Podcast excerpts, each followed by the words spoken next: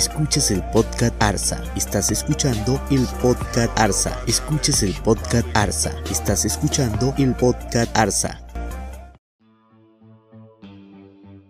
Un cuento sin nombre para reír. Un joven decidió hacer de ladrón para salir y asaltar a la gente en la noche y robarla. Nadie podría reconocerlo y la gente le tendría mucho miedo. Entonces, muy animado, se disfrazó, encerró su cabeza en una media y se puso un sombrero hasta la frente. Después, se ató un pañuelo delante de la boca y se puso unas gafas oscuras. Luego corrió a mirarse al espejo.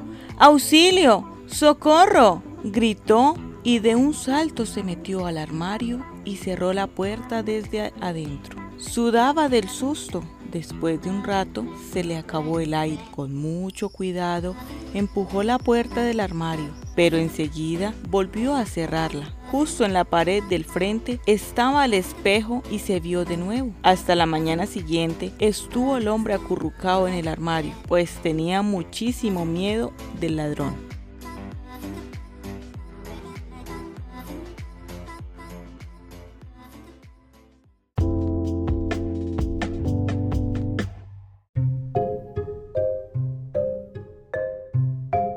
Comparendo ambiental, Ley 1259 de diciembre de 2008. El comparendo ambiental es un instrumento de control que permite la imposición de sanciones a las personas naturales o jurídicas que con su acción u omisión causen daños que impacten el medio ambiente por mal manejo de los residuos sólidos o peligrosos o disposición indebida de escombros. Infracciones. A. Sacar la basura en horarios no autorizados por la empresa prestadora del servicio. B. No usar los recipientes o demás elementos dispuestos para depositar la basura. C. Disponer residuos sólidos y escombros en sitios de uso público no acordados ni aprobados por autoridad competente. D. Disponer basura, residuos y escombros en bienes y muebles de carácter público o privado, como colegios, centros de atención de salud, expendios de alimentos, droguerías, entre otros. E. Destapar y extraer, parcial o totalmente,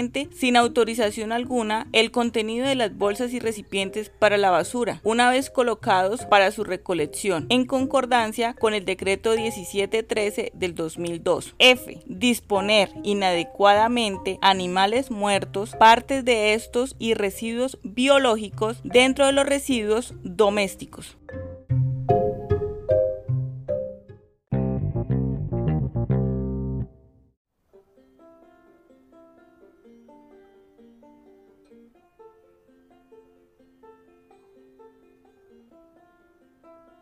Gabriel García Márquez, Gabriel José de la Concordia García Márquez, Aracataca, Magdalena, Colombia, 6 de marzo de 1927, Ciudad de México, 17 de abril de 2014. Fue un escritor y periodista colombiano, reconocido principalmente por sus novelas y cuentos. También escribió narrativa de no ficción. Fue conocido como Gabo y familiarmente y por sus amigos como Gabito. Era la figura más representativa de lo que se ha venido a llamar el realismo mágico hispanoamericano. Periodista, cuentista y novelista, alcanzó la fama tras la publicación en 1967 de 100 años de soledad, donde recrea la geografía imaginaria de Macondo, un lugar aislado del mundo en el que la realidad y el mito se confunden. Otras obras memorables son El coronel no tiene quien le escriba, El otoño del patriarca, Crónica de una muerte anunciada, El amor en los tiempos de cólera y varias colecciones de cuentos magistrales. En 19 1982 recibió el Premio Nobel de Literatura, Crónica de una muerte anunciada, novela corta publicada en 1981. Es una de las obras más conocidas y apreciadas de Gabriel García Márquez. Relata en la forma de reconstrucción casi periodística el asesinato de Santiago Nazar a manos de los gemelos Vicario. Desde el comienzo de la narración se anuncia que Santiago Nazar va a morir. Es el joven hijo de un árabe emigrado y parece ser el causante de la deshonra de Ángela, hermana de los gemelos, que ha contraído matrimonio el día anterior y ha sido rechazada por su marido. Nunca hubo una muerte tan anunciada. Declara quien remora los hechos 27 años después. Los Vengadores, en efecto, no se casan de proclamar su propósito por todo el pueblo, como si quisieran evitar el mandato del destino, pero un cúmulo de casualidades hacen que quienes pueden evitar el crimen no logren intervenir o se decidan demasiado tarde. El propio Santiago Nazar se levanta esa mañana despreocupado, ajeno por completo a la muerte que lo aguarda. La fatalidad domina todo el relato. El crimen es tan público que se hace inevitable. La fatalidad domina todo el relato. El crimen es tan público que se hace inevitable. García Márquez se esfuerza en demostrar que la vida en ocasiones se sirve de tantas casualidades que hacen imposible convertirla en literatura. Su prosa escueta, precisa y pegada al terreno logra envolver de credibilidad lo exageradamente increíble, inventando una tensión narrativa donde ya no hay argumento, volviendo del revés el tiempo para que se revele sus verdades, dejando una duda en el aire que acabará por destruir a los protagonistas de este drama.